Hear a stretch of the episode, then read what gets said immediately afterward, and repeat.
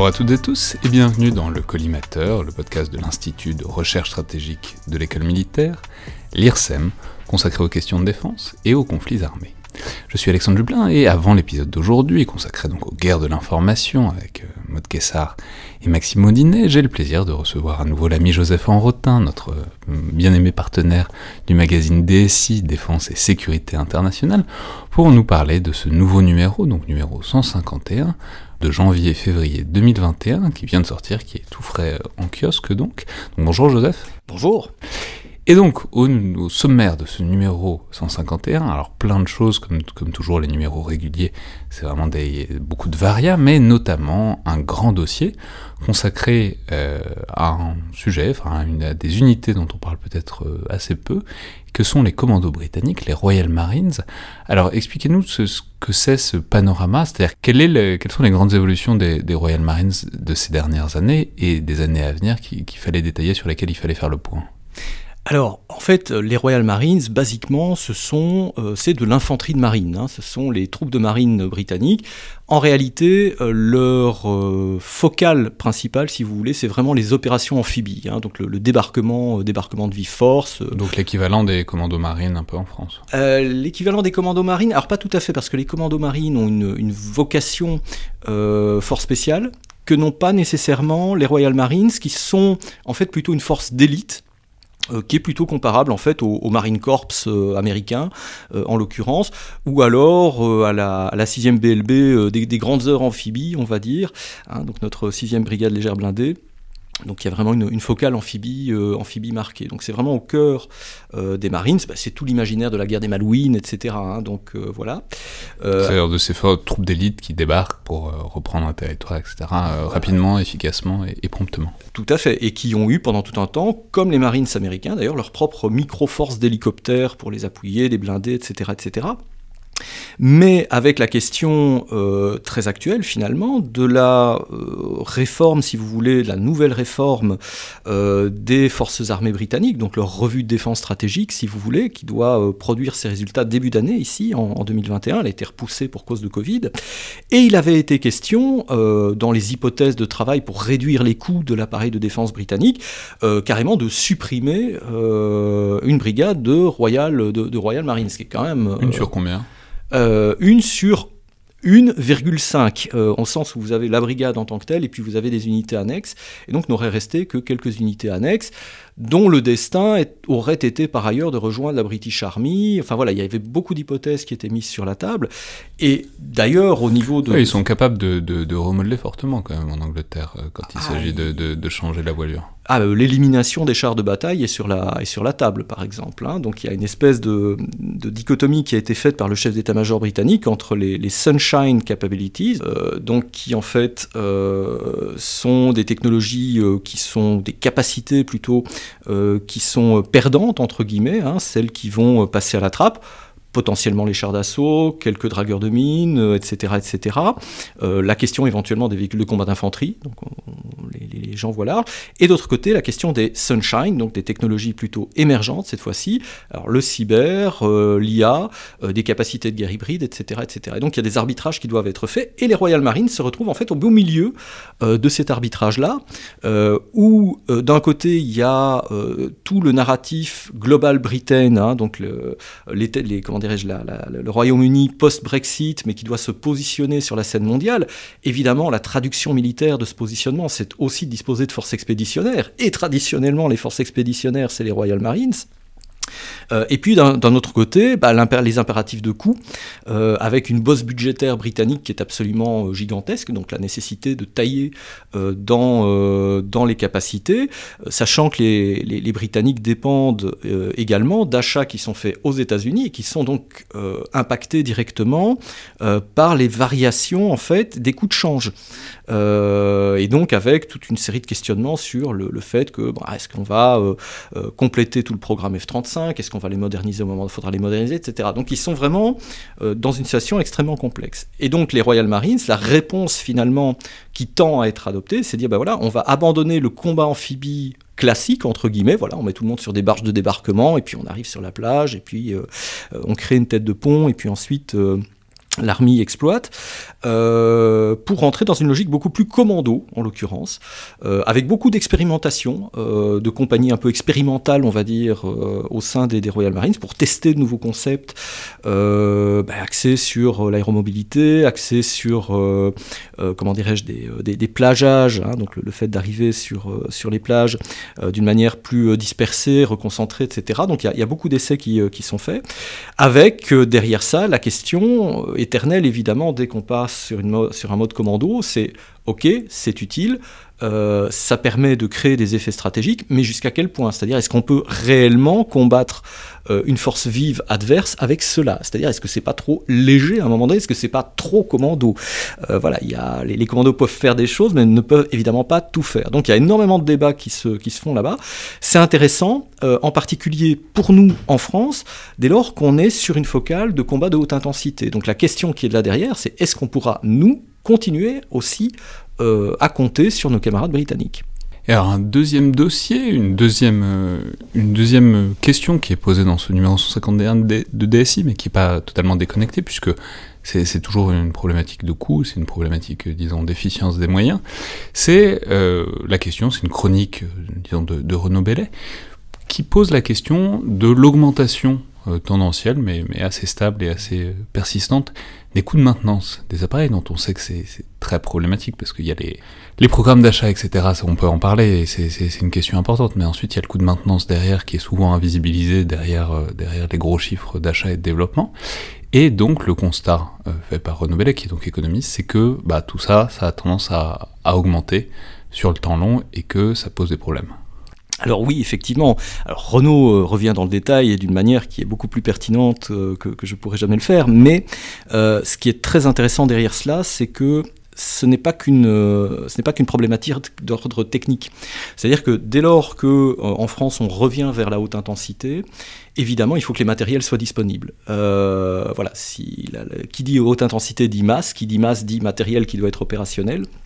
Et là, en l'occurrence, on, paye, entre guillemets, euh, bah, tout ce qu'on a pu voir depuis 2008, depuis le livre blanc de, 2008, où effectivement, bah, les budgets, quand ils étaient disponibles, sont allés euh, plutôt euh, vers des, achats de, nouvelles capacités, et en se disant, bah, voilà, après, on, verra bien, l'intendance suivra, entre guillemets, et cette intendance, bah, c'est le, le MCO. Et avec Donc le MCO, c'est le maintien en conditions opérationnelles. C'est-à-dire, c'est l'idée que les, les, appareils sont là, mais il faut qu'ils soient disponibles à un moment donné euh, quand on en a besoin. Exactement.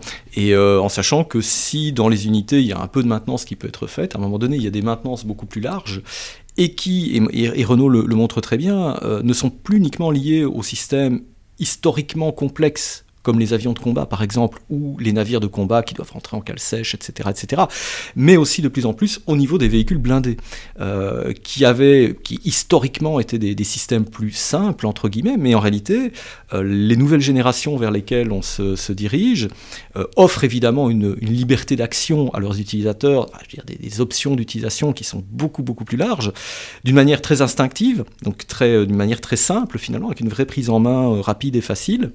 Mais euh, ça se paye quelque part. C'est que si l'utilisation est relativement simple, euh, l'entretien de toutes ces fonctionnalités derrière, en back-office, on va dire, euh, lui, il est beaucoup plus complexe. Et qui dit complexité dit coût, évidemment. Il y a beaucoup plus de trucs à surveiller, à remplacer, à reparamétrer, à voilà, peu, peu, peu, importe. Avec derrière ça de, de vraies questions qui ont traîné vraiment tout au long de la décennie, notamment au niveau organique comment on s'organise finalement pour assurer un maintien, donc jusqu'à quel point est-ce qu'on fait intervenir des, industriels et ainsi de suite. Dans un certain nombre de cas, quand on achète un matériel, on achète aussi le MCO qui va avec, c'est un peu la solution de facilité, mais l'industriel évidemment facture lui aussi euh, un certain nombre de choses. Et donc in fine, euh, ce que montre Renault, c'est qu'on n'a toujours malheureusement pas trouvé la recette optimale, la plus efficiente possible, quelque part, euh, en matière de MCO, et c'est évidemment quelque chose qu'il faudra euh, bah, surveiller de près, parce que oui, ça a un coût. Très bien, alors évidemment, il y, a plein d'autres choses dans ce, dans, ce numéro de DSI. Il y a des perspectives, sinon, sur, sur la défense belge, qui est évidemment chère à votre cœur, Joseph. Il y a aussi très bon, une sorte de mini-dossier sur le Panzer, donc le système de défense antiaérienne russe, qui a été, dont il a, qui, qui s'est fait prendre en défaut depuis quelque temps, notamment en Libye et en Syrie, et ce qui va poser, ce qui pose des problèmes, ce qui pose des questions pour tous les pays qui l'ont acheté dans, dans, les années qui viennent. mais donc je rappelle donc ce numéro de DS 651 de janvier-février qui est dès à présent en kiosque. Merci beaucoup Joseph. Merci à vous.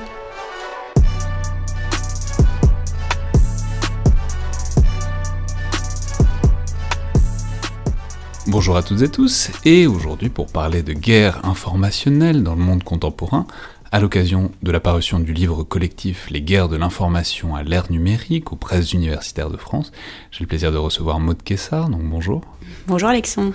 Alors les auditeurs anciens du collimateur vous connaissent déjà puisque vous êtes venu à plusieurs reprises dans le podcast, notamment euh, au tout début mais aussi plus récemment pour parler de votre thèse qui portait sur un sujet très proche mais un peu plus historique autour des stratégies d'influence américaines depuis la guerre froide, épisode qui se retrouve évidemment très facilement sur le fil du podcast et qui peut d'ailleurs fournir une bonne contextualisation à ce dont on va parler aujourd'hui. Je rappelle par ailleurs que vous êtes directrice du domaine espace Euratlantique à l'IRSEM et l'une des directrices de cet ouvrage avec Céline Maranger. Et vous êtes en compagnie de l'un des auteurs qui ont écrit dans cet ouvrage, Maxime Audinet, qui est aussi chercheur à l'IRSEM, spécialiste notamment de la politique d'influence russe à l'ère post-soviétique. Donc bonjour et bienvenue dans le collimateur. Bonjour Alexandre. Alors, pour commencer et poser le décor et faire en quelque sorte un peu le lien avec votre dernier passage dans le podcast mode, euh, j'aimerais vous poser la question en quelque sorte du bilan sur le temps long de ces guerres de l'information. Ce que je veux dire, c'est qu'on en parlait la dernière fois, mais la, notion de lutte informationnelle et disons de propagande euh, au sens très large dans ces situations de conflit est tout sauf nouvelle. C'était le cas pendant la guerre froide entre bloc soviétique et bloc américain. C'était le cas aussi pendant les guerres mondiales et, même bien avant, et on pourrait même dire que c'est déjà là depuis euh, Homer et Sun Tzu l'idée que la bataille n'est pas une pure bataille militaire et qu'il faut préparer le terrain, démoraliser l'adversaire, gagner la bataille du discours, en somme, avant, pendant et après euh, le choc des armes. Donc comment est-ce qu'on peut qualifier le contexte euh, de guerre de l'information actuelle? Comment est-ce que et, et, comment ça a évolué depuis la fin de la guerre froide par exemple, et où est-ce qu'on en est à présent, ce qui pose aussi incidemment la question de pourquoi vous avez voulu lancer et coordonner ce projet euh, avec Céline Maranger, je l'ai déjà dit. Alors je pense que le terme clé, Alexandre, c'est euh, l'ère numérique, hein, parce qu'on avait parlé ensemble déjà de la guerre froide, euh, qui est certainement un, point de repère essentiel pour parler de, euh, d'apogée de, guerre de l'information, mais en fait tout l'intérêt de l'ouvrage, c'est de montrer que les guerres de, l'information ne se sont jamais arrêtées et qu'il y a un certain nombre de ruptures stratégiques dans le temps. Et l'une d'entre elles arrive de manière très intéressante juste après la fin de la guerre froide, au début des années 90, lors de la première guerre du Golfe, où encore une fois l'armée américaine, qui euh, me tient particulièrement à cœur, euh, associe en fait euh, journalistes et spécialistes de l'information pour couvrir en fait la campagne américaine donc de l'intervention dans la, de la première guerre du Golfe.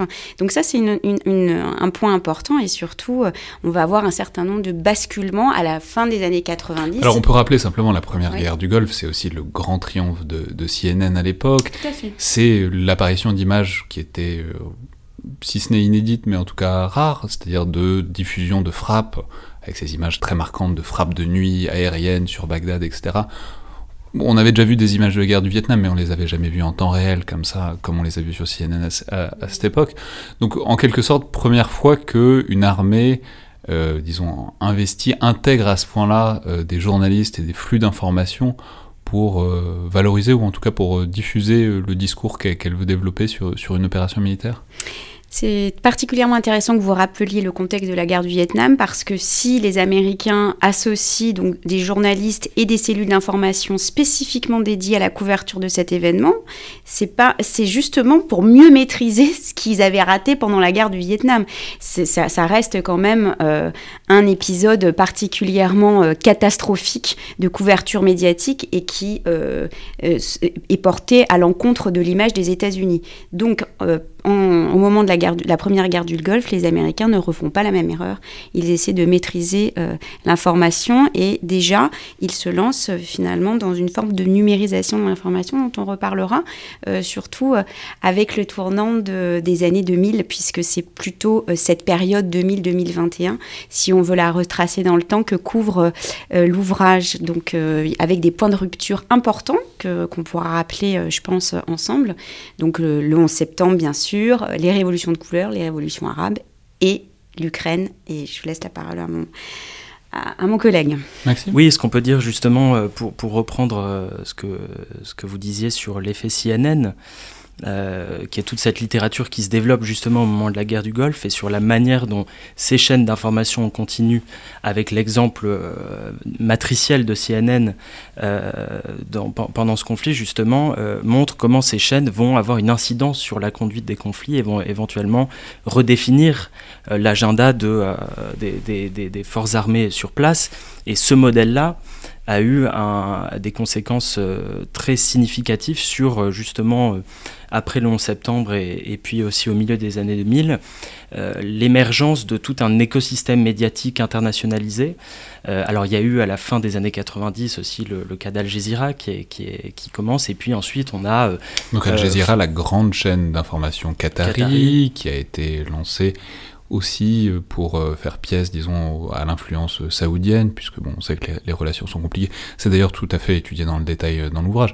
Mais Al Jazeera fait, fait, partie, disons, de ce grand mouvement, de cette idée qu'a montré CNN qu'avoir une chaîne d'information, maîtriser un canal d'information continu, ça pouvait être un, un, vrai atout stratégique. Exactement. Et puis vous avez ensuite, alors dans le cadre de la Russie, par exemple, Russia Today, qui est créé en 2005. Et puis, on en reparle, mais par exemple, le cas de français avec France 24, c'était aussi une manière de répondre à euh, au discours de, Villepin au Conseil de sécurité de l'ONU, qui n'avait pas été diffusé justement sur les grandes chaînes euh, américaines et britanniques. Donc à chaque fois, c'est cette idée de lancer des chaînes très liées au conflit aussi, au conflit armé. Donc le discours de 2003 de refus euh, d'intervention de la France en Irak aux côtés des États-Unis. Maud Kessar? Oui, ce que rappelait Maxime euh, illustre parfaitement en fait ce que qu'on rappelle dans le livre, c'est-à-dire les phénomènes de circulation, de reproduction ou de copycat un peu d'un euh, d'un état à l'autre, euh, d'un modèle à l'autre, d'un modèle médiatique aussi à l'autre qui peut servir les guerres de l'information.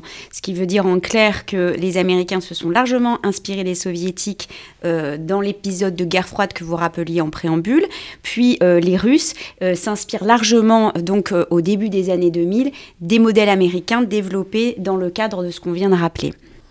Alors, on va évidemment parler de ces grandes dynamiques, de, des grandes puissances qui sont à l'œuvre dans ces guerres de l'information.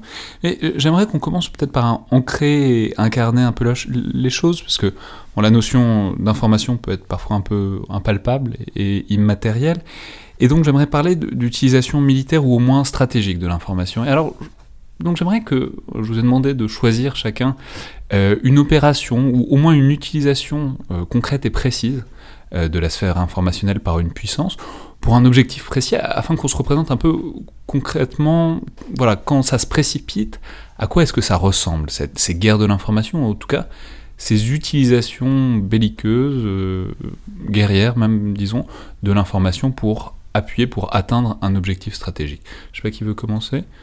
Oui, alors très largement, il faut peut-être distinguer euh, deux types de contextes. Premier contexte, pour les opérations militaires, on est dans un conflit euh, à chaud, donc dans un conflit ouvert, et donc on a besoin euh, de pratiquer la guerre de l'information en temps réel pour déstabiliser l'ennemi. Les, les, objectifs sont clairement définis, il y a une finalité, un end goal en en, anglais et euh, les exemples sont nombreux, ils sont traités dans l'ouvrage et ceux qui sont plus proches de nous. choisissez votre préféré. Bah là, on pourrait parler de la Syrie par exemple, parce que là, on a un conflit qui est non résolu et où les guerres informationnelles sont euh, très importantes. Euh, je pense que mon collègue parlera largement du conflit ukrainien si on veut parler. Mais alors en Syrie, par exemple, est-ce que vous avez un exemple, disons de, de... parce que alors c'est aussi tout un problème, c'est d'être capable de faire en quelque sorte l'autopsie d'une opération informationnelle, de savoir qui a fait quoi comment, mm. parce que bon, la désinformation fait partie de la guerre de l'information. Mais est-ce que vous avez un exemple, disons, de, de, phase, de séquence, où clairement une puissance instrumentalise euh, la, diffusion, la circulation d'informations dans un objectif précis? Absolument. Donc sur, euh, les, phases d'autopsie dont vous parlez, il faut, il faut le regarder sur le temps un tout petit peu plus long quand on a des rétextes, notamment des retours d'expérience. Des retours d'expérience qui fonctionnent assez bien avec l'exemple de l'Afghanistan qui a quand même été largement traité avec tout, toutes les expériences de guerre informationnelle menées par les Américains et de campagnes surtout qui sont ratées.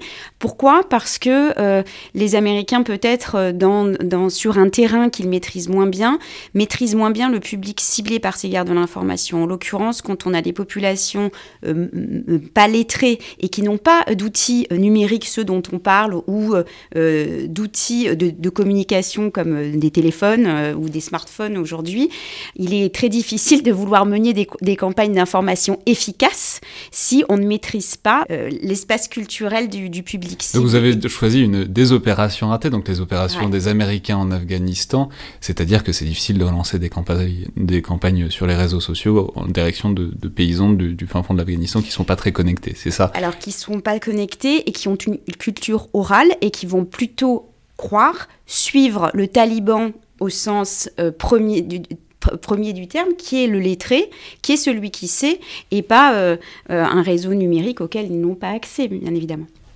Maxime, alors votre, votre opération préférée Non mais je, je, je reprendrai cette idée d'autopsie, je crois que c'est très intéressant d'étudier les opérations euh, d'influence justement comme, euh, comme des faits sociaux aussi, comme euh, des, justement des politiques publiques qui concernent à la fois un émetteur, une cible. Et c'est très bien de, de, prendre, cette, de, prendre voilà, ce, ce, cadre aussi qui peut être assez intéressant. et j'ai pris le cas de l'Ukraine qui est, qui est sans doute le plus évident, mais je crois où ce qui est intéressant dans le cas ukrainien, c'est que on a tout le spectre en fait des différentes opérations informationnelles, des différentes composantes des guerres informationnelles on a bien sûr, enfin, disons les, opérations. La, crise ukrainienne à partir donc de, 2013-2014 après après le mouvement Euromaidan et euh, qui s'est euh, traduit par plusieurs événements, l'annexion de la Crimée, euh, la, la, guerre au, Donbass notamment. Et dans ce cadre-là, on a vu apparaître soit apparaître soit l'utilisation d'instruments plus anciens, par exemple dans le cadre de la diplomatie publique, avec des médias par exemple russophones actifs dans les zones de l'est de l'Ukraine. Ou alors, alors, qui disait quoi? C'est-à-dire concrètement, c'était quoi le message de, de désinformation, ou en tout cas d'information orientée, qui était émis et à destination de qui? Alors en fait, la, Russie, comme un certain nombre de pays qui sont, qui sont abordés, euh, ont une capacité d'adaptation du message en fonction des audiences qu'elles vont cibler. Dans le cadre des médias russophones, par exemple, qui existaient bien avant la crise ukrainienne, on va cibler euh, des populations russophones pour, par exemple, euh, diffuser un une vision positive de, la Russie, la question du lien entre ces populations euh, qui euh, vivent dans des territoires euh, qui étaient soviétiques et qui désormais vivent dans, des, ce qu'on appelle les, ce que les Russes appellent les compatriotes de l'étranger, c'est-à-dire ces populations russes ou russophones qui ne vivent plus en Russie et qui sont un relais. ne vous inquiétez pas de voir ces soldats débarquer chez vous. Après tout, on fait partie d'une grande famille euh, depuis l'époque de l'URSS. Voilà, et ça peut aller beaucoup plus loin. Euh, ça, c'est un récit, disons, qui relèverait du soft power. On peut aller dans des, des récits qui sont beaucoup plus manipulatoires ou qui relèvent de la désinformation, comme on a eu sur les grandes chaînes fédérales russes à certains moments clés avec le paroxysme étant cette histoire de, de, crucifixion. Alors ça a été sur euh, sur euh, des, canaux bien précis, euh, qui, souvent sont des, canaux complotistes, etc. Vous avez toute une gamme aussi. De crucifixion, c'est quoi C'est-à-dire les, les, Ukrainiens, un enfant, les Ukrainiens crucifiaient des bébés, c'est ça? Voilà, voilà, il y a une histoire comme ça. Mais ça, c'est vraiment le paroxysme, et, il ne faut pas, je pense, se, fixer sur cet exemple qui est, qui est peut-être un extrême. La plupart du temps, ça relevait aussi d'un récit plus ou moins propagandiste. Non, mais cela dit, ce qui est intéressant avec une histoire aussi absurde que ça, c'est qu'on parlait de l'autopsie, c'est qu'elle est plus facile à traquer. C'est-à-dire, c'est une, une, histoire aussi précise, aussi imagée, on peut probablement voir plus facilement la circulation. Alors, euh, c'est une circulation qui est biaisée parce qu'il faut, il faut des, des, gens qui soient disposés à croire ce genre de choses. Mais c'est au moins Enfin, c'est pas simplement euh, les Russes, euh, les Russes, les Russes sont gentils et le, nouveau, nouveau, gouvernement ukrainien est méchant. C'est un truc qu'on voit circuler dans certains cercles, quoi. Voilà, exactement. Mais je pense qu'un cas plus emblématique, c'est sans doute plutôt celui, par exemple, du MH17, euh, où la Russie a déployé toute une série d'instruments pour justement le montrer qu'elle n'était. Rappelons que c'est un vol, c'était un, un avion qui a été abattu par une défense antiaérienne au-dessus de l'Ukraine, dont tout le monde s'est rejeté pendant un certain temps la responsabilité, de savoir qui avait tiré euh, cette, ce missile antiaérien. Et donc la Russie a, a déployé. Voilà. Et c'est là que, par exemple, les acteurs extérieurs de son influence médiatique, RT, Sputnik, ont, joué un rôle très important pour relativiser plus que pour nier, mais c'était vraiment pour relativiser la vision qui était avancée plutôt côté occidental. Et après, vous avez d'autres spectres. Donc là, on a parlé plutôt des médias, mais vous avez la guerre électronique, vous avez la guerre psychologique, etc., etc. Les cyberattaques sur l'Ukraine, par exemple, NotPetya, qui ont été très marquantes et qui montrent qu'on a ce spectre, voilà, ce différent spectre des opérations. Ok, ça Oui, alors ça nous amène finalement au deuxième temps, au deuxième exemple de contexte où, où les guerres de l'information sont utilisées. Quand c'est pas dans un conflit complètement ouvert, ça peut être aussi sur, dans, dans, le cadre d'un conflit qui est plutôt froid, mais qui va déstabiliser un État démocratique. Alors, c'est pas forcément toujours l'exemple des élections, mais dans l'ouvrage, il est fait référence largement à l'affaire Skripal. Et je renvoie notamment au chapitre de notre renommé confrère Nicolas Skull, qui traite du cas britannique, où il développe beaucoup ce que Maxime vient d'évoquer, avec la vision britannique et la réaction en fait des services d'information Donc rappelons que l'affaire Skripal, Sergei Skripal, ancien euh, agent des services russes, qui, euh, comme ça arrivé à un certain nombre d'agents des services russes et je n'ai pas, pas, envie de dire à passer le mur, mais s'est retrouvé en Angleterre, et, disons, à éloigner des services russes, et se serait fait euh, assassiner, empoisonner au Novichok. Tentative, ouais. C'est-à-dire un agent, un agent bactériologique euh, russe. Et donc la question étant de savoir qui a fait ça, est-ce que c'est bien un assassinat, est-ce qu'il ne serait pas tombé malade tout seul, etc. Mais donc des discours, euh, des discours contradictoires qui, se, qui ont été propagés autour de ces faits qui étaient à peu près établis. Voilà, et chaque et là, on a euh, euh, des euh, discours contradictoires, pas simplement des Britanniques contre les Russes euh, ou des Occidentaux contre les Russes. C'est-à-dire que dans cet exemple-là, on a de multiples cas d'information, de manipulation d'informations, de désinformation. Donc cet exemple-là, il est, il, est, il est très intéressant à étudier. Je vous invite à, le lire en détail dans, dans, le chapitre qui est consacré à, au cas britannique. Maxime Oui, je voudrais juste ajouter un petit élément qui me paraît essentiel. Vous avez parlé de la, la, la, perspective stratégique de, de ces opérations je crois qu'il ne faut pas non plus sous-estimer le caractère euh, opportuniste de la plupart de ces opérations informationnelles. C'est-à-dire qu'elles ne sont pas nécessairement inscrites dans un temps long avec un objectif. Qu'il n'y a pas un grand master plan de voilà, informations sur 10 ans. enfin, il y en a peut-être un, mais c'est n'est pas, c'est pas comme ça que ça, ça marche. C'est-à-dire il y a une opportunité et c'est le moment de et mettre si je peux donner un exemple, encore une fois, euh, si vous le permettez, c'est, euh, on parle beaucoup en ce moment de la question de, de l'influence de la Russie en Afrique, notamment en Afrique Afrique francophone autour de, cette, euh, cette euh, ce dénigrement de l'opération Barkhane ou plus généralement de la présence française sur les théâtres où elle est impliquée. Je crois que par exemple dans ce cas-là, on a énormément d'opérations qui relèvent d'actions opportunistes, même je dirais même aventuristes.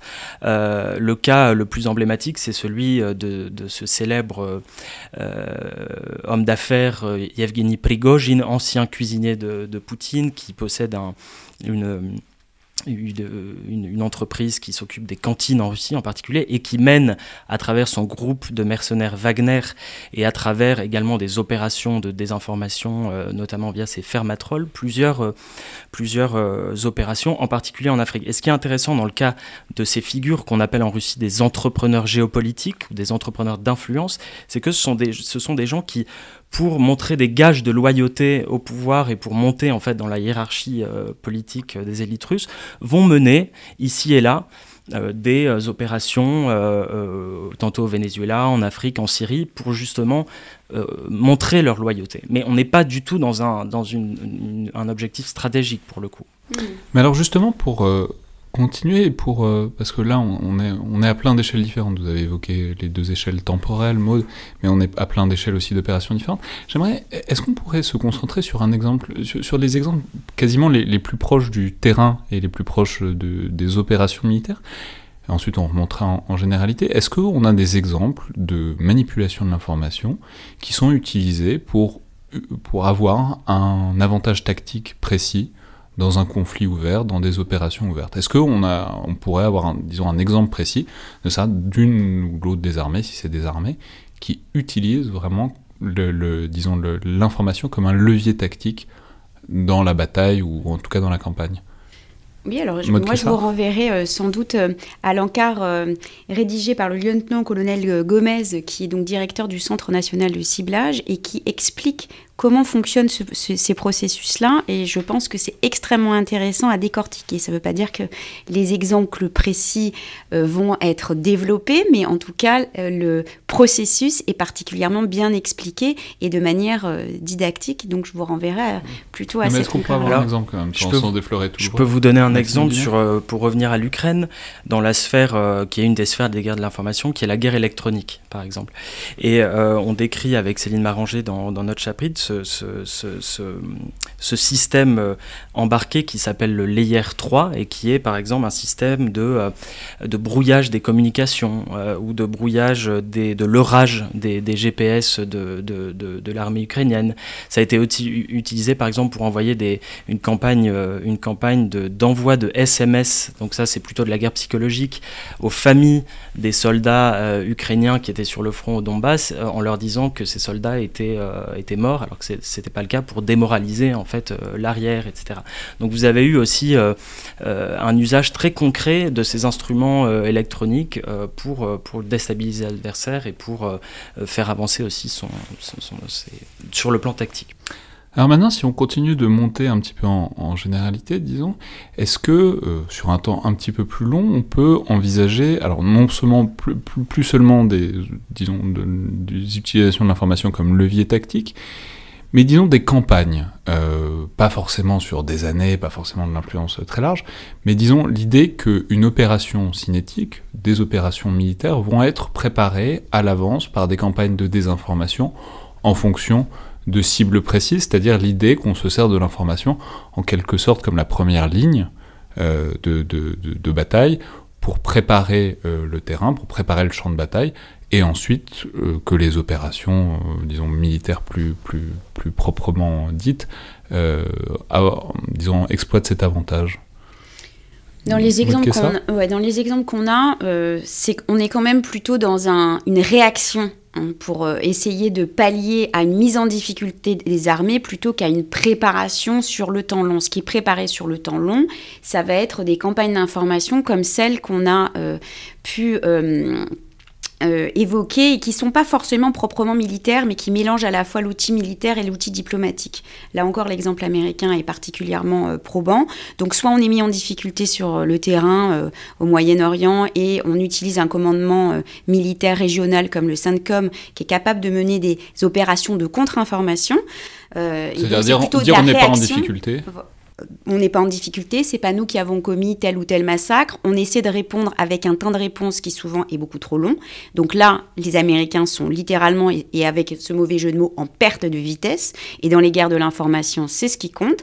Et puis, il y a la campagne d'information sur le temps plus long pour préparer le terrain. Et là, on peut prendre l'exemple du continent africain aussi, où les Américains sont présents, mais euh, en essayant d'avoir une empreinte un petit peu plus légère et des campagnes d'information qui sont faites autour de euh, l'aide au développement du, et de la présence bienveillante des armées militaires américaines. Et c'est ça que les Américains euh, mettent en avant sur le territoire africain, mais, sur le continent africain, ça peut être vrai aussi euh, au Moyen-Orient ou ailleurs. La technique est toujours un petit peu la même, mais ça ne passe pas forcément par les acteurs militaires seuls.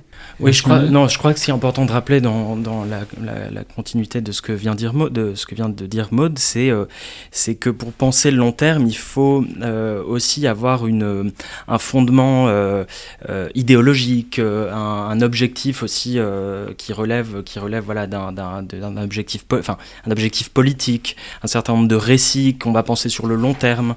Et évidemment, de ce point de vue, la guerre froide était plus favorable à ce, genre d'initiative de, très long terme, où on avait quand même pour objectif aussi de promouvoir de part et d'autre de, des, des, deux blocs et du rideau de fer une certaine idéologie, un certain modèle bien précis. Dans le cadre des acteurs qui sont très offensifs euh, sur le plan de l'influence informationnelle, bon, dans le cadre par exemple de la Russie, euh, euh, ces fondements idéologiques ont, disparu. Alors ils sont utilisés de manière opportune, là encore, par exemple, on parle beaucoup de, la Russie qui essaie de se présenter comme un, phare du conservatisme ou du traditionnalisme, et on peut avoir ici et là, par exemple en Europe, des, des forces souverainistes, populistes, qui peuvent être attirées par ce discours. Mais, euh, mais de ce point de vue, euh, la, question du long terme relèverait plutôt du coup de ce qu'on appelle éventuellement la diplomatie culturelle ou qui, qui sort d'une certaine manière jusqu'à un certain point de la guerre de l'information. Parfois elles y sont incluses, parfois on est sur des logiques, un centre culturel qui va promouvoir la culture longue d'un pays, on, peut en sortir mais pas toujours. Dans l'ouvrage, on parle bien de diplomatie publique et on essaie de comprendre comment ce terme-là est utilisé par les différents euh, acteurs étatiques et euh, ce que ce terme-là peut recouvrir pour un acteur qui est pour un État autoritaire ou pour un État démocratique. Parce que le terme de diplomatie publique est utilisé aussi bien par des États démocratiques que des États autoritaires et c'est tout l'intérêt de, de comprendre la portée. Les acteurs militaires aussi utilisent le terme de diplomatie publique. Alors justement, puisqu'on parle de ces acteurs, de ces acteurs différents, est-ce qu'on pourrait, alors maintenant encore euh, prendre du recul, mais est-ce qu'on pourrait, euh, disons, faire une sorte de géopolitique des, puissances qui se donnent vraiment euh, des moyens et des outils pour gagner ces guerres informationnelles? Je veux dire, on imagine bien, on a bien compris à partir des exemples qui ont été spontanément mobilisés jusque-là, que les États-Unis et la Russie sont deux grands mastodontes de ces guerres de l'information. Mais par exemple, une puissance comme la Chine, dont on sait qu'elle est émergente sur plein de plans, est-ce qu'elle se donne, euh, est-ce qu'elle investit tant que ça, disons, dans des moyens de, propagande, de diplomatie publique? Euh, Même la France, disons, une puissance de premier rang, mais qui ne sont pas ces, deux grands mastodontes, est-ce qu'il y, y, a les moyens afférents? C'est-à-dire, voilà, sans nécessairement vouloir faire un top 10 à proprement parler, mais simplement essayer de discerner des classes, des, des rangs, des espèces de catégories, et dire quels sont les acteurs d'importance à l'échelle mondiale si on peut, si on peut discerner en, tiers, euh, en, grande classe. Quoi. Mm-hmm.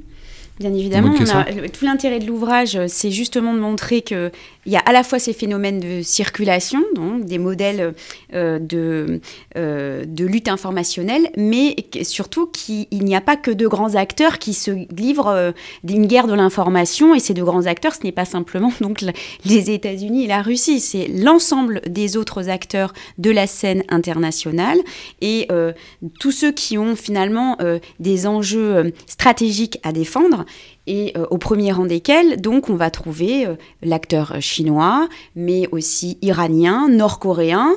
Euh, et puis, par réflexe défensif, on va aussi avoir un certain nombre d'acteurs plus démocratiques, le Japon, ce groupe d'acteurs que représente l'Union européenne et qui, et qui agissent de manière réactive, les pays baltes. donc, tous ces acteurs-là font partie, enfin, disons qu'ils ils sont en première ligne dans les guerres de l'information contemporaine.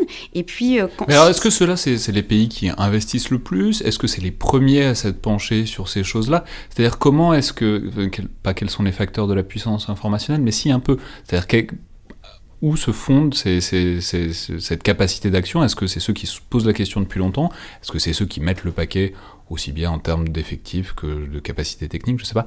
Ou, voilà, sur quoi est, est fondée cette puissance et cette capacité d'action sur, euh, sur la sphère informationnelle? Euh, non, je, je, crois ce, ce qu'on peut aussi euh, ajouter, c'est qu'en en fait, la plupart des pays qui veulent avoir un rôle sur la, sur la scène internationale considèrent qu'il faut développer des moyens.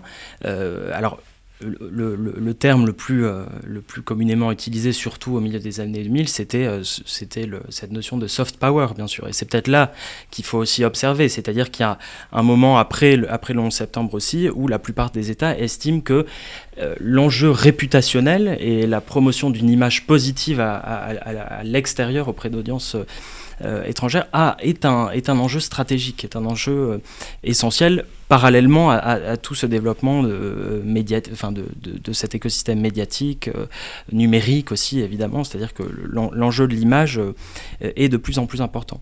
Si bien que, et c'était effectivement le but de, cet ouvrage, il y a toute une série de pays qui le développent. Ce qui est intéressant à mon sens, c'est d'essayer de comprendre euh, les interprétations que chacun de, euh, chacun de ces pays, en particulier les États autoritaires d'un côté et les démocraties libérales de l'autre, même s'il y a aussi toute une palette entre les deux, euh, vont interpréter ces concepts de soft power, de diplomatie publique, de guerre de l'information, de éventuellement aussi de désinformation. Et, et, de ce point de vue-là, c'est un petit peu l'objectif de ce ouvrage. Chaque, chaque, État va développer un petit peu ses, spécificités. Par exemple, pour reprendre le cas de l'Iran, l'écosystème écosystème médiatique qui est développé par l'Iran, qui s'inspire d'une certaine manière beaucoup des Russes aussi, est un écosystème qui va se présenter comme, un, comme une série de médias alternatifs dans l'espace médiatique international, avec par exemple Press TV qui s'adresse aux, aux, audiences occidentales, ou Al-Alan, je crois, qui s'adresse aux, audiences chiites irakiennes, par exemple, etc. etc. Sur la, Chine, qui est effectivement l'un des cas montants euh, de euh, l'un des acteurs montants de, des guerres de l'information, euh, en particulier depuis 2017 et puis a, fortiori depuis la, la, pandémie actuelle, la, la, Chine qui avant ça, avec un, avait un discours beaucoup plus fondé sur le soft power, d'une vision positive de la Chine qui, a été incarnée au moment des Jeux Olympiques, par exemple, de, 2008. On a une diplomatie, euh, euh, pardon, on a, une, euh, on a des opérations informationnelles et une diplomatie numérique, notamment, beaucoup plus offensive. C'est ce qu'on a appelé, par exemple, la, la, diplomatie du loup combattant, avec ses ambassadeurs sur Twitter qui, qui, qui développent un discours de plus en plus, de plus, en plus agressif.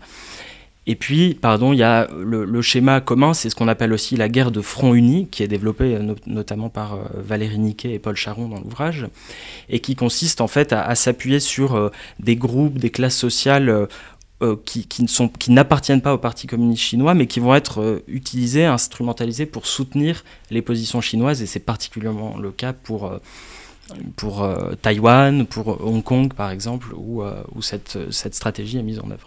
Ouais, je vais ajouter, je, je c'était pas gentil de ma part de vous poser la question comme ça, mais c'est vraiment le grand avantage de cet ouvrage que de s'organiser vraiment par chapitre justement et de creuser à fond chaque exemple, chaque puissance. Je vous ai demandé d'en faire un gros résumé et de me faire un top 10, mais évidemment, ce, ce, dans l'ouvrage, on peut trouver à la fois euh, des analyses de chacune de ces grandes puissances et aussi des pistes de prolongement.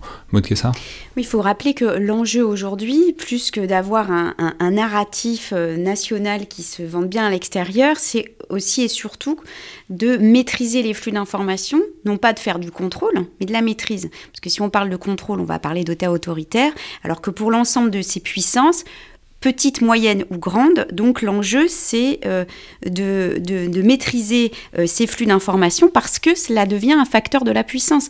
Et ce qu'on essaie de montrer aussi dans, l'ouvrage, c'est qu'aujourd'hui, euh, l'enjeu, c'est celui de la maîtrise des données, donc du big data. Et là, on rentre pleinement finalement dans ces enjeux des grandes compétitions de puissance entre la Chine, les États-Unis, la Russie, bien sûr, mais aussi et surtout ces, ces, ces petites et moyennes puissances qu'on a évoquées qui peuvent être être très habile et très efficace dans ces guerres de l'information avec des outils à moindre coût, puisque là on rentre dans le cadre de conflits asymétrique et les Iraniens sont quand même particulièrement euh, efficaces sur ce plan.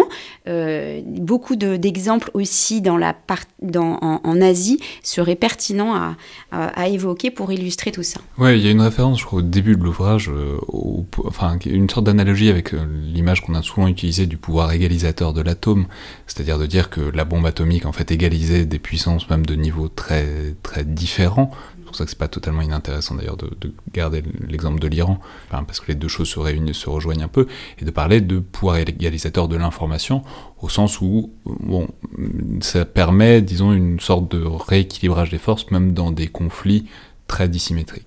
Je crois que là encore, la, la crise ukrainienne est un bon exemple puisque euh, on parle beaucoup euh, des, instruments euh, russes qui ont été mis en œuvre pour, pour justement déstabiliser l'Ukraine et puis propager un récit spécifique des événements auprès des audiences, notamment occidentales. Mais l'Ukraine elle-même, qui est dans une, position du faible au fort qui est, évidente, a elle-même développé toute une série d'instruments médiatiques en particulier, juste après le, mouvement Euromaidan, et qui étaient très, très directement dirigés contre la Russie, avec une idée à la fois de riposte, mais aussi de propagation de quelque chose de positif qui était un discours sur la nouvelle Ukraine, euh, une Ukraine démocratique plus, euh, plus proche de, plus proche de l'Europe, etc., etc.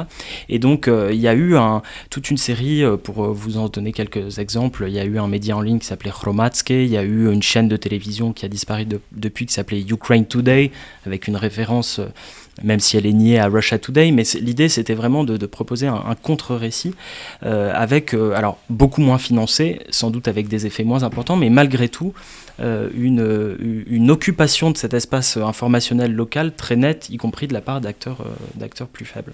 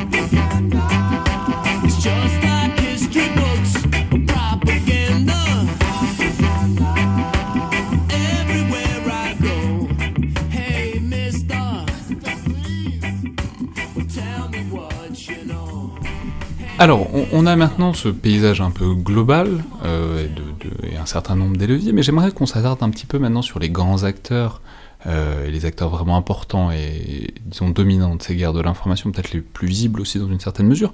Mais notamment, euh, je voudrais parler de la Russie. Alors, on, en a parlé il n'y a pas très longtemps avec Emmanuel Dreyfus, autre chercheur spécialiste de la Russie à l'IRSEM, dans un épisode des têtes chercheuses où on avait essayé d'aller un peu au-delà de l'idée d'une doctrine Gerasimov, donc cette espèce de mythe qu'il y aurait eu un moment où aurait été théorisé en Russie une doctrine de la guerre hybride, où il faut faire la guerre dans la sphère informationnelle en plus de, la sphère physique.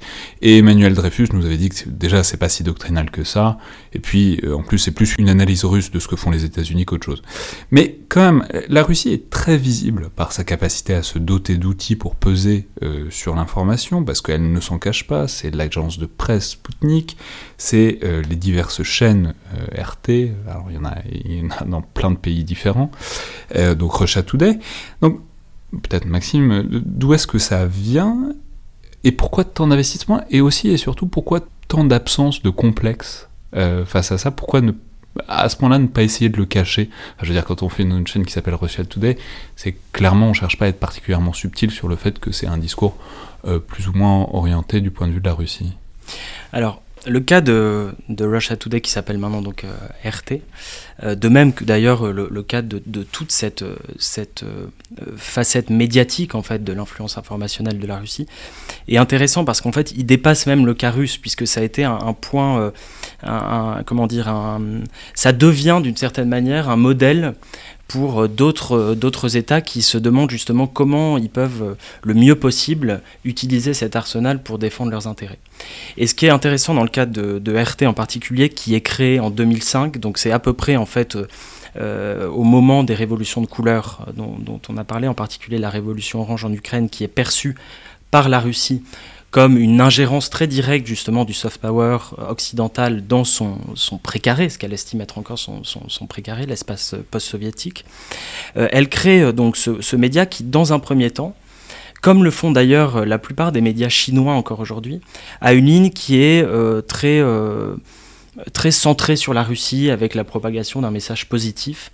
Et en fait, elle va, euh, cette, cette, chaîne va vraiment changer de ligne éditoriale au en 2008, au moment du conflit en, en Géorgie, où euh, les leaders russes, mais aussi la rédaction de, cette chaîne comprend qu'en fait, euh, ce, non seulement ils ont très peu d'audience, mais en plus, ce message positif a, finalement un, intérêt assez limité et un impact très réduit. Donc ils vont changer complètement en adoptant ce créneau alternatif, donc qui est, qui est vraiment leur, leur, message et qui depuis est repris par un certain nombre euh, d'autres médias qui se revendiquent comme des, des médias globaux alternatifs dans l'espace médiatique international. Et c'est vraiment une, ligne qu'a adopté RT à ce moment-là et qu'elle a décliné ensuite en fonction des différents euh, événements qui ont concerné la Russie. C'est-à-dire, c'est pas les informations qui viennent de Moscou, c'est les informations que on ne veut pas que vous sachiez, que les grands médias vous cachent, c'est ça? Exactement, voilà, avec ce terrain-là et qui est à chaque fois adapté en fonction des paysages médiatiques locaux dans lesquels RT va s'implanter, RT France en France, en Allemagne, etc., au Royaume-Uni. Je pense que ce qui est intéressant aussi euh, à rappeler comme basculement dans le livre, c'est le passage de l'utilisation des médias traditionnels et cette reproduction qu'on a rappelé en, préambule, qu'on note entre d'une fois les Américains qui copient les Soviétiques, puis les, les Russes qui copient euh, l'expansion des chaînes d'information américaines et le basculement qui est intéressant à, à montrer, c'est le l'utilisation des réseaux numériques comme euh, possibilité d'amplification de l'information. Et je pense que Maxime a, beaucoup de choses à dire sur l'exploitation en fait des réseaux numériques par euh, euh, aussi les médias d'État russes. Oui, alors Maxime? Oui, tout à fait. Alors, ce sont des, médias, donc RT d'abord, et puis a fortiori Sputnik qui est créé. C'est ça, parce que c'est intéressant, parce qu'il y a la chaîne, et il y a l'agence de presse qui est Sputnik, ce qui montre bien qu'on pense plus largement qu'au-delà du canal, on pense en termes d'écosystème informationnel, c'est-à-dire de capacité à agréger des informations et à les formuler euh, d'une manière précise, et que en fait ça arrive jusqu'à des endroits qui ne sont pas RT. Voilà, alors c'est un binôme en fait, mais, ça existe ailleurs. Par exemple, dans le cas français, on a France 24 et RFI. Euh, on a euh, différents canaux qui vont occuper soit différents médias, donc euh, la radio, la, télé, et puis évidemment les réseaux sociaux, où les, médias russes sont extrêmement présents. Et ça, il y a tout un, écosystème de comptes sur les différents réseaux sociaux qui sont très actifs pour propager les, les contenus de ces médias-là. Euh, il y a aussi, et c'est un, autre aspect, toute une série d'acteurs euh, plus plus euh, clandestins ou plus subversifs qui vont être chargés à la fois d'amplifier ces contenus qui sont propagés par les grandes agences étatiques russes, mais aussi eux-mêmes c'est le, le cas de, l'IRA, de cette fermatrole dont on a parlé euh, de Saint-Pétersbourg, qui vont aussi être des acteurs de la désinformation en allant faire par exemple du trolling euh, sur, euh, sur les réseaux sociaux pour pourrir une conversation, pour polariser une, une, communauté sur, sur les réseaux sociaux. Donc voilà comment ces différents médias occupent en fait des, niches assez différentes. Mais en même temps, et sans vouloir particulièrement pousser l'esprit de contradiction ni me faire l'avocat du diable, c'est pas exactement nouveau les agences de presse euh, liées à un État. Euh, L'AFP en France, par exemple, a un statut particulier, enfin, elle est clairement liée à l'État français.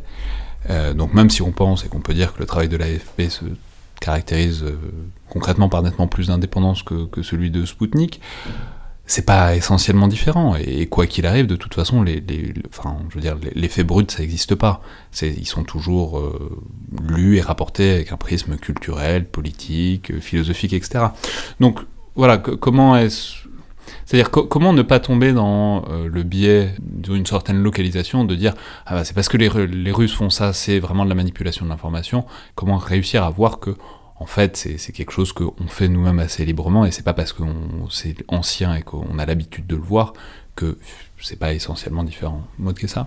Je pense que le, rapport aux outils numériques est essentiel pour euh, faire des distinctions et c'est ce qu'on essaie de montrer justement dans l'ouvrage. Donc ces nouveaux écosystèmes de propagande, ils se différencient de ceux qu'on a pu voir par le passé quand on parlait de la guerre froide ou des agences de presse qui sont anciennes parce qu'aujourd'hui les outils numériques sont ouverts à tous avec des possibilités d'interaction qui vont au-delà des acteurs étatiques avec la possibilité de relais euh, via euh, des acteurs individuels. Et surtout c'est ces outils-là favorisent donc la balkanisation des opinions publiques que l'on observe au quotidien dans l'actualité aujourd'hui et ils ouvrent des brèches dans les sociétés démocratiques en crise. La crise politique américaine en est certainement un excellent exemple ces jours-ci ou ces mois passés ou ces années passées et euh, les outils numériques euh, donc permettent de euh, créer en fait de nouveaux types de guerres de l'information qui, sont, qui se distinguent nettement de ce qu'on a pu observer par le passé. Maxime Olinet Ouais, je, suis totalement d'accord avec ce que vient de dire Maud. Et pour prolonger, la, différence peut-être aussi, c'est que euh, la plupart des États autoritaires, euh, à travers ces, organismes de, diplomatie publique médiatique, font à la fois comme la plupart des, démocraties libérales de la diplomatie publique, ce qui peut impliquer d'ailleurs de défendre assez ouvertement euh, euh, la politique de son propre pays, en particulier euh, sur des, terrains militaires, ce que font, ce que font la plupart des, médias des démocraties libérales. La différence, c'est que à cette, cette dimension strictement narrative, on va ajouter dans le cas de, médias comme RT et Sputnik aussi tout, un, ce créneau justement alternatif dont on parlait, qui implique avec une omniprésence de, euh, de contenus relativistes, euh, sarcastiques, ironiques, euh, qui justement vont vont être utilisés pour, euh, pour accentuer des vulnérabilités dans les sociétés ciblées, pour polariser l'opinion. Et ça, c'est sans doute une, une, différence euh, assez importante. Euh, je prends par exemple le cas d'une une radio comme RFI en russe, par exemple, qui, est, qui, est, qui émet en Russie. Elle peut prendre position pour des raisons idéologiques plutôt pour, par exemple, Navalny ou pour l'opposition russe, mais elle ne va pas être dans une démarche systématique de relativiser, de, de désinformer éventuellement, de, de polariser polariser la société russe euh, sur ces questions. Ce qui ne veut pas dire qu'il peut y avoir un agenda idéologique ou, un récit précis. Ça Alors, ce qui est intéressant aussi, c'est de relativiser euh, le rôle des agents de l'étranger, d'accord, et, particulièrement de la Russie, euh, sur un certain nombre de territoires ou, dans, des États démocratiques, les États-Unis, l'Union européenne, car aujourd'hui, on assiste plutôt à une subversion qui est de la part des ennemis de l'intérieur, et ceux-là utilisent les outils numériques dans les guerres de l'information. Il n'y a, pas besoin des Russes pour diviser les Américains, ils sont déjà suffisamment Ils sont déjà suffisamment euh, divisés, et les mouvements complotistes nationalistes qui ont eux-mêmes leur propre écosystème de propagande. L'exemple le plus marquant qui n'est pas développé à proprement, parler, à proprement parler dans le livre, mais qui en est un prolongement, c'est QAnon, et qui, est qui peut être alimenté ou servir de brèche à la fois à un agent de l'étranger, mais aussi ou surtout aux ennemis de l'intérieur, qui, sont, euh, qui utilisent donc les outils numériques comme des, possibles outils de subversion. Mais alors QAnon, alors, il faudrait rappeler, mais en même temps c'est impossible à expliquer ce que c'est, il vaut mieux pas essayer, mais bon, c'est ces espèces de théorie du complot en ligne américaine sur euh, des bandes de pédophiles qui dirigeraient l'État américain. Enfin bon, on n'a pas forcément envie d'entrer trop dans le détail, mais cela dit, ça réémerge parfois, comme lors de l'assaut du Capitole euh, récemment, où clairement c'était des, QAnon avait joué un rôle très instrumental et cet écosystème en ligne avait joué un rôle très instrumental, mais justement ça m'amène à parler peut-être, donc on a parlé largement de la Russie, mais parler de l'autre grand acteur, de l'autre grand mastodonte en tout cas historique, que sont, que sont les États-Unis, dont on a bien compris qu'ils avaient joui, ils ont une position assez hégémonique pendant assez longtemps, notamment après la fin de la guerre froide, sur la sphère informationnelle, en tout cas à l'échelle globale. Et voilà, comment est-ce qu'ils avaient une longueur d'avance, très clairement, avec euh, leurs organismes d'influence dédiés depuis la Seconde Guerre mondiale, Voice of America par exemple, la radio, mais ensuite CNN euh, à partir des années 90. Et d'une manière générale, on sait qu'encore aujourd'hui, la plupart des, géants d'Internet sont américains. Donc il y a clairement une position de force, mais ça n'épargne pas les surprises, puisqu'il y a d'autres géants euh, qui émergent, et aussi parce qu'ils peuvent se faire surprendre, par exemple, par des opérations d'ingérence dans des élections, comme ça a été relativement établi pour, euh, pour les, élections de 2016. Donc comment est-ce que les États-Unis, euh, institutionnellement et même euh, philosophiquement, disons, se saisissent de ce risque-là et dans quelle mesure est-ce qu'ils réussissent à solidifier leur position, à pérenniser, disons, cette position prééminente face à l'émergence d'autres puissances? Maude? Alors, une, position prééminente qui est quand même euh, toute relative. D'ailleurs, les élus américains en sont fortement conscients. Bien sûr, ils en, ont été, fortement conscients et on le rappelle largement dans le livre avec euh, les élections présidentielles de 2016 et euh, donc les accusations qui ont été portées à l'encontre de la Russie, qui aurait donc commis une ingérence dans les affaires intérieures américaines. Mais en fait, ce que tout cela révèle surtout entre 2016 et 2020, 2021, à l'heure où nous parlons, c'est la grande vulnérabilité euh, des systèmes numériques américains qui ne font qu'amplifier ce qu'on vient de dire à l'instant, c'est-à-dire les crises politiques intérieures. Alors, comment réagir à, cela? Eh bien, la difficulté et, l'autre faiblesse ou vulnérabilité peut-être du grand acteur américain que vous venez de rappeler, c'est euh, sans doute le, la difficulté à innover pour être capable de euh, créer des stratégies de réponse adéquates aux nouvelles euh, guerres de l'information et aux guerres de l'information numérique. Alors premier point, d'abord, euh, les grands géants du numérique se sont révélés par effet boomerang finalement être plus une faiblesse ou un talon d'Achille qu'un outil de force. Euh, donc tout dépend comment ils sont employés par l'outil politique. Soit les plateformes collaborent avec, ou coopèrent plutôt avec le département d'État, et c'est ce qui est prévu dans l'architecture institutionnelle de réponse des États-Unis, soit elles servent finalement d'outils ou de relais euh, à de possibles euh, contenus subversifs, comme on, vient de, le rappeler à l'instant.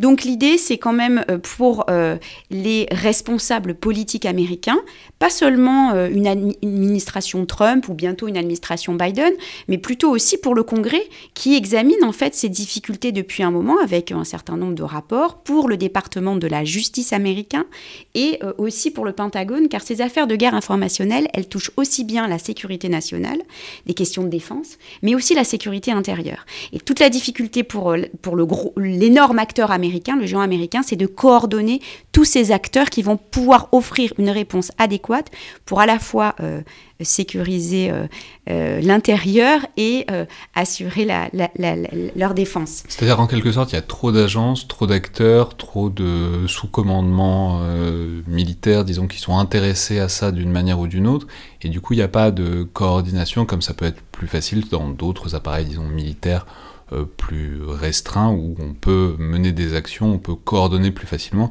que dans l'immense mastodonte qu'est l'armée américaine alors c'est pas que l'armée américaine, c'est aussi euh, bien sûr le département d'État, les agences de renseignement, euh, le Pentagone, mais aussi euh, finalement une coordination avec les acteurs du privé, les GAFAM que je viens de rappeler, les médias d'État qui sont représentés par le Broadcasting Board of Governors et qui est sans doute un exemple finalement d'architecture ou d'organisation de coordination des médias d'État. Donc le problème, oui, c'est la coordination des acteurs et c'est leur leur propension à agir en silo, mais ce, cette caractéristique américaine que l'on voit avec effet loupe parce qu'on a un appareil bureaucratique énorme, finalement c'est euh, le même euh, travers que l'on peut observer dans d'autres États démocratiques. C'est ce qu'on montre aussi dans le livre. Pour pallier cela, il faut être capable de d'avoir un coordinateur central, et c'est ce qu'on montre aussi dans, l'ouvrage, et les Américains en sont assez conscients aujourd'hui.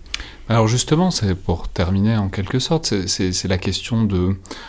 Alors on a vu l'arsenal offensif, mais de l'arsenal défensif, des contre-mesures qui sont possibles. Alors évidemment, ça dépend beaucoup du pays et notamment de la situation politique du pays. Mais d'abord, peut-être pour prendre l'autre extrême du spectre, est-ce qu'il y a des, pays qui ont la main sur leurs canaux d'information, parce que ça nous permet aussi de parler des infrastructures dont on n'a pas assez parlé pour l'instant, mais voilà, sur leur Internet par exemple, est-ce qu'il y a des pays qui peuvent contrôler, voire couper les flux d'informations entrants, qui donc peuvent s'assurer, se prémunir en cas de crise, que l'information étrangère n'entre pas. on se doute bien que ce pas forcément les pays les plus ouverts et les plus démocratiques, mais est-ce que, même dans les pays euh, dits autoritaires, Internet, on sait que c'est un réseau distribué, que c'est un réseau qui, euh, qui, entre par plein de points d'entrée, est-ce qu'il y a des pays qui peuvent, vraiment couper le robinet de l'information? Maxime Audinet? Alors, il y a euh, trois cas qui sont intéressants et je vous renvoie aussi au, chapitre écrit par Kevin Limonier dans l'ouvrage. c'est la Chine, l'Iran et la Russie. Euh, de ce point de vue. Ce qui est intéressant pour parler euh, un peu plus rapidement, parce que je ne suis pas spécialiste de ces deux pays, de la Chine et de l'Iran, c'est qu'elles ont euh, développé dès le début de leur, dès, le début du développement de leur, leur réseau numérique, elles ont développé des systèmes relativement, même parfois très clairement fermés, avec peu de points de sortie de ce qu'on appelle des de systèmes autonomes qui permettent en fait tout simplement d'avoir un, un, écosystème numérique national avec très peu de portes de, de sortie et d'entrée pour les flux de données qui vont euh, aller et venir dans ces pays. Si, euh, donc si on, prend la si, on prend la métaphore euh, hydraulique, qui est par ailleurs une métaphore importante dans l'histoire d'Internet, c'est en, gros, en quelque sorte, il y a un gros tube, il y a un, gros tuyau à l'entrée, et depuis le début, ils ont fait en sorte qu'il n'y ait pas trop de tuyaux qui passent les frontières, quoi, et qu'il y ait des gros tuyaux mais qu'ensuite ça entre dans le pays et que ce soit distribué une fois la frontière passée. Voilà, c'est à la fois des tuyaux et puis également ce qu'on appelle des protocoles aussi de routage qui vont être, euh, c'est justement ces, systèmes autonomes qui vont permettre ou non de fermer ou d'ouvrir euh, pour que les flux de données numériques puissent euh, rentrer et sortir. Donc c'est ce qu'on appelle plus généralement, et c'est le, sujet de l'article, les couches basses du, cyberespace qui sont à la fois ces couches physiques, les câbles, et puis ces couches protocolaires qui sont donc donc, euh, sur la manière dont l'information circule dans la câble. Avec euh, la métaphore qui est utilisée, c'est l'aiguillage des trains, par exemple. Voilà, c'est un, un, petit peu cette idée. Ce qui est intéressant dans le cadre de la Russie, c'est que euh, contrairement à la Chine et, euh, à l'Iran, euh, la Russie, au moment où elle développe son, écosystème numérique, donc d'abord à l'époque soviétique et puis surtout de manière beaucoup plus large dans les années 90 et 2000, c'est qu'on a un, développement qui est complètement libre et chaotique en fait, surtout dans les années 90. Ce qui fait qu'aujourd'hui, on a toute une série de, Il y a une loi qui a été adoptée récemment sur la question de l'Internet souverain, donc qui est euh, vraiment, euh, je crois, une, dimension essentielle, la question de la souveraineté numérique. Je, dis, je, précise au passage que dans les doctrines russes, les, doctrines parlent, ne, parlent très peu de l'aspect offensif de l'influence informationnelle, mais beaucoup plus d'une de, de, vision défensive euh, de ce qu'on appelle l'espace informationnel en Russie. Et, les doctrines concernent la sécurité informationnelle, protéger à la fois les infrastructures critiques de, de l'espace informationnel russe, qui donc euh, à la fois les, la partie physique, mais aussi les couches hautes du cyberespace, la couche sémantique c'est-à-dire protéger des contenus qui viendraient de l'extérieur pour influencer la population russe. Pour, donc voilà, les, pays autoritaires se défendent aussi énormément, on l'a peut-être pas assez dit, contre, contre les, ingérences extérieures. Et cet Internet souverain en, en Russie, il est beaucoup plus complexe à mettre en place, justement parce que, contrairement à l'Iran, par exemple, qui je crois que seulement quatre systèmes autonomes qui permettent aux, aux données de, de, sortir ou de rentrer dans le pays. La Russie en a euh, des, des, centaines, voire des, euh, des, des, des milliers. Puisque dès le départ, on a construit plein de tuyaux qui entraient, c'est plus difficile aujourd'hui de, de, de, de, maîtriser les flux entrants. Les dorsales numériques sont beaucoup plus reliées à l'extérieur et donc pour, euh, pour contrôler ces, ces, ces, justement ces espaces-là, ces portes d'entrée, c'est beaucoup plus difficile à mettre en place. Mmh. Les, Iraniens peuvent fonctionner totalement en autarcie, c'est ce qu'on peut voir dans le livre. Il y a l'exemple quand même aussi de la Corée du Nord que je vous invite à, lire et qui est particulièrement clair et, euh, facile à comprendre parce qu'effectivement, euh, en contexte totalement autoritaire, eh bien, on est beaucoup plus euh, facilement préservé des flux informationnels que lorsque l'on est dans une démocratie pluraliste. Et quand je parlais d'effet boomerang, en fait, ce qu'on montre dans l'ouvrage, c'est que aujourd'hui, les démocraties pluralistes sont victimes en fait de leur de ce qui fait leurs caractéristiques, mais, alors justement, juste pour rester, parce qu'on va passer hein, ensuite aux, démocraties, mais quel niveau ça atteint dans des pays comme euh, Russie, Chine, euh, Iran, etc. C'est-à-dire, est-ce que c'est euh, vraiment quelque chose qui marche, ou est-ce que c'est quelque chose qui se contourne relativement ou facilement par quelqu'un qui maîtrise des protocoles qui sont pas exactement répandus auprès de tout un chacun, mais qui sont quand même relativement accessibles, comme les VPN, c'est-à-dire des, des, protocoles de reroutage euh, des flux de données, ou Tor, ce qui est encore un autre protocole nettement plus sécurisé, ce qu'on a parfois appelé à tort le, dark web. donc, est-ce que ça marche vraiment? Dans quelle mesure est-ce que ça marche vraiment? Si d'ailleurs, tant est qu'on puisse le savoir. Maxime Alors, euh, en Iran, euh, je crois que justement ces différentes portes d'entrée en 2019, si je me souviens bien, ont été fermées, donc avec un, un accès, comment dire, une imperméabilisation, si on peut dire, totale du euh, du, réseau iranien au, reste du monde.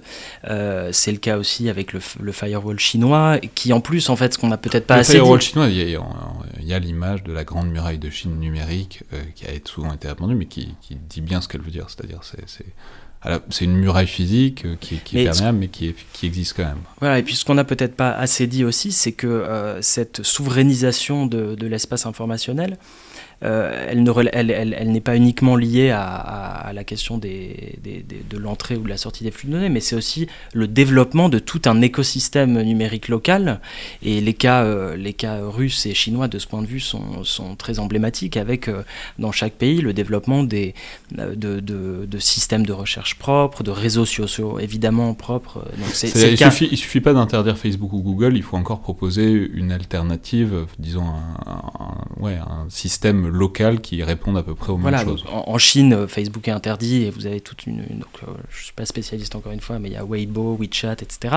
En Russie, euh, vous avez un réseau social très populaire qui est Contact. Mais en Russie, en revanche, les, grands réseaux sociaux ou les grands systèmes de recherche ou, occidentaux ne sont pas interdits. Donc vous avez une coexistence entre ces deux avec une compétition évidemment très forte pour, pour les audiences.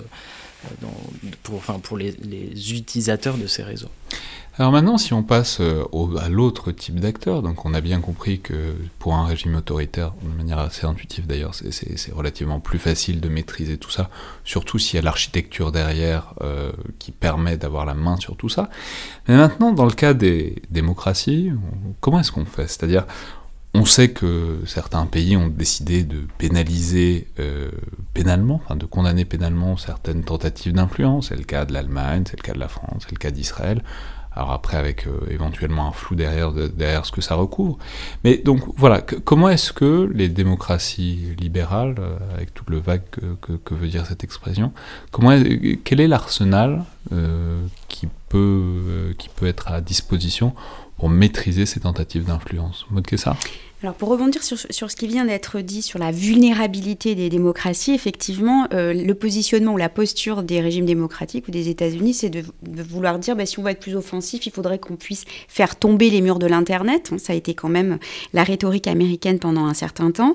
Euh, C'est-à-dire que ces grandes murailles de Chine, tous ces systèmes euh, coupés du reste, qu'on soit capable de raser les, les, les frontières numériques et que l'information circule relativement librement à l'échelle mondiale. Alors de les raser euh, directement peut-être pas, mais d'être capable d'accompagner euh, des grands acteurs du numérique pour pouvoir s'implanter euh, plus facilement en Amérique latine, en Chine ou dans d'autres pays d'Asie, c'était quand même l'objectif d'une administration Obama précédente qui devrait fortement influencer l'administration Biden qui est investie aujourd'hui. Alors la, la réponse... qu'on enregistre ça donc le, 20 janvier, le jour de l'investiture de Biden. Si, si si, la journée se termine mal, on ne le sait pas encore. Espérons que non. Alors, pour ce qui est des réponses, je pense que c'est important de rappeler qu'un État, un des États qui a le plus rapidement euh, essayé d'architecturer euh, sa, réponse en matière de, lutte contre la, désinformation, c'est sans doute euh, le Royaume-Uni. Et c'est largement rappelé dans l'ouvrage. Le Royaume-Uni, on parlait de phénomène de circulation, on a beaucoup parlé des États-Unis, mais les États-Unis s'inspirent beaucoup et travaillent étroitement avec les Britanniques, qui sont les premiers finalement, alors depuis le XXe siècle, à avoir mis en place une architecture de surveillance des, euh, de, tout ce qui est des informations et manipulation de l'information. Donc les Britanniques euh, ont été les premiers à proposer le système des trois des trois E, euh, des trois I en anglais, le fait d'exposer en fait une mauvaise information pour pouvoir mieux la vérifier, la démanteler et ensuite euh, d'amplifier euh, une réponse possible qui permettrait donc de répondre à cette mauvaise information. Deuxième point qui, est important à rappeler, après cette qui a commencé à finalement à savoir répondre, ce qu'il faut rappeler dans le contexte contemporain, c'est qu'on ne répond pas au phénomène de désinformation ou de manipulation de l'information quand on est une démocratie occidentale tout euh, on peut mettre en place des phénomènes, on peut favoriser la résilience des sociétés démocratiques, sans doute, mais euh, si l'on veut être un tout petit peu plus coercitif et se défendre davantage, les exemples montrent, avec les pays baltes, avec les initiatives prises par l'OTAN et l'Union européenne, l'Europe du Nord, que finalement euh, on est beaucoup plus innovant et efficace à plusieurs, et c'est peut-être même un des atouts de l'Union européenne par rapport à d'autres États comme les États-Unis. Oui, mais si on entre un peu dans le concret, ça pose une question qui est intéressante sur les manipulations de l'information, qui est la question de la véracité. Euh, C'est-à-dire, il peut y avoir une manipulation de l'information avec une information vraie. Notamment, c'était le cas qu'on avait vu au moment des Wikileaks, d'un certain nombre de, de Wikileaks, c'est-à-dire de documents qui sont révélés massivement, notamment en contexte électoral, ce qui pour autant n'en fait pas des documents faux. C'est-à-dire le fait qu'ils soient révélés euh, avec un objectif d'un acteur derrière clairement veut, alors on ne sait pas toujours sur le moment qui c'est, mais clairement qui est l'objectif de peser notamment sur un résultat électoral, ne fait pas pour autant que ce, sont, que ce qui est révélé est faux, voir que ce qui est révélé n'est pas important, notamment dans le cadre d'une démocratie libérale. On peut considérer que, par exemple, pour les États-Unis, ce qui a été révélé par les Wikileaks était d'intérêt public. Même en France, alors il y a eu ce qu'on appelle les Macron Leaks, qui étaient très clairement instrumentalisés, mais tout n'était pas faux dedans, loin de là. Mais le problème, c'est qu'il était difficile sur le moment de savoir ce qui était faux et ce qui n'était pas. Donc, ce que je veux dire, c'est que ça pose vraiment la question du statut euh, de l'information. Et, voilà, une information vraie, euh, donnée, donnée, libérée à un moment opportun, c'est de la manipulation de l'information, mais pour autant, on ne peut pas tout jeter à la poubelle non plus. Je sais pas qui. Maxime Audinet il y a, peut-être deux choses à dire. La, première, c'est la, différence entre l'influence et l'ingérence, c'est-à-dire que, euh, effectivement, euh, lorsque cette, vous parlez de ce qu'on appelle les opérations de hack and leak, donc de piratage et puis de diffusion d'une information, lorsque, lorsque cette opération est menée par une puissance étrangère au sein d'un pays pendant un contexte électoral pour euh, éventuellement euh, modifier en fait la, tout simplement la, et influencer l'opinion publique, ça relève de l'ingérence et ça peut poser un problème. En revanche, sur l'influence, et effectivement, euh, pour, prendre, pour reprendre le cas par exemple des, des, médias russes, on aurait totalement tort de croire que RT et Sputnik diffusent à longueur de journée des fausses informations. C'est absolument pas le cas.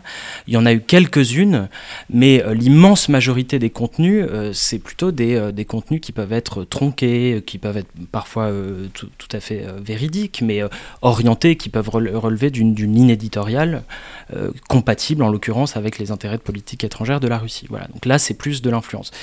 mais pour revenir à ce que vous disiez sur la question de la véracité, c'est pour ça que la réponse aux manipulations de l'information et aux influences informationnelles en général, elle ne peut pas se cantonner à ce qu'on appelle le fact-checking ou la vérification des faits. Il y a eu plusieurs institutions justement qui ont été mises en place pour, euh, euh, par l'Union européenne par exemple pour, pour euh, faire du debunking. et puis par ailleurs des institutions notamment mises en place par des organismes de presse qui sont organisés ensemble, c'est le Décodex, du Monde, le Check News de Libération, enfin il y a eu des trucs comme ça, mais pour autant ça ne répond pas à l'entièreté du problème, notamment quand on parle d'informations vraies mais relâchées à un moment opportun. Voilà. Et et peut-être juste, pardon, si je, très rapidement, euh, c'est pour ça que euh, ce qui est important, c'est qu'au-delà de, ce fact-checking, il faut aussi penser euh, la riposte comme aussi le développement d'un récit positif aussi qui, qui puisse être susceptible de contrer ces, ces, ces, récits éventuellement offensifs qui sont euh, qui viennent de l'extérieur. C'est-à-dire qu'on ne peut pas penser la riposte simplement euh, sur un plan défensif. Il faut aussi derrière être capable, par exemple pour le cas de l'Union européenne, est assez probant. C'est-à-dire euh, l'Union européenne est attaquée sur différents plans à travers des, opérations informationnelles. Elle doit être capable aussi de, proposer un discours sur elle-même, de développer c'est le, la notion qui est employée dans l'introduction, un pouvoir discursif positif sur elle-même pour, justement répondre à, ce genre d'offensive informationnelle. ça? Oui, alors peut-être un des éléments clés de réponse aussi, euh, c'est euh, une question plus technique qui est celle des phénomènes d'amplification. Tout dépend de euh, l'ampleur que l'on donne à ces diffusions d'informations. La question du fact-checking, je suis entièrement d'accord avec Maxime, est peut-être pas une réponse suffisamment pertinente et efficace. en revanche, les initiatives de l'Union européenne, notamment depuis 2018, sont certainement à souligner encore une fois. et je renvoie aussi au code de bonne pratique que l'Union européenne euh, diffuse largement. Et parmi euh, ces bonnes pratiques, il y a aussi euh, la nécessité de coordonner les, réponses euh, et les stratégies, euh, pas forcément de défense, mais euh, de gestion en fait de ces informations diverses et variées hein, de par leur nature. donc une coordination avec les acteurs privés, j'en reviens à mes plateformes numériques qui occupent beaucoup l'actualité. Donc cette coordination entre acteurs étatiques, mais aussi entre acteurs privés transnationaux et acteurs publics ou étatiques me paraît être particulièrement importante. Sur surtout si on veut répondre par un, encadrement par la norme et une réponse normative aux questions que posent euh, les gardes de l'information. Merci beaucoup Maud Kessar et Maxime Audinet. Donc je rappelle donc ce livre qui vient de paraître, Les guerres de l'information à l'ère numérique, dirigé par vous-même Maud et Céline Maranger, paru au PUF et dans lequel on retrouvera bon nombre de chercheurs, notamment l'IRSAM, mais pas seulement, que je recommande donc chaudement parce qu'il couvre vraiment une très grande variété de sujets, une grande variété de cas et une grande variété de dimensions, à la fois, euh, disons, techniques, mais aussi euh, politiques et géographiques. C'était donc le Collimateur, le podcast de l'Institut de recherche stratégique de l'école militaire. Je vous rappelle que vous pouvez nous faire part de vos remarques et vos commentaires par mail ou sur les réseaux sociaux de qui sont toujours les bienvenus, tout comme vos notes et commentaires, notamment sur iTunes ou sur SoundCloud, ce qui aide grandement à la visibilité du podcast. Merci à toutes et tous, et à la prochaine fois.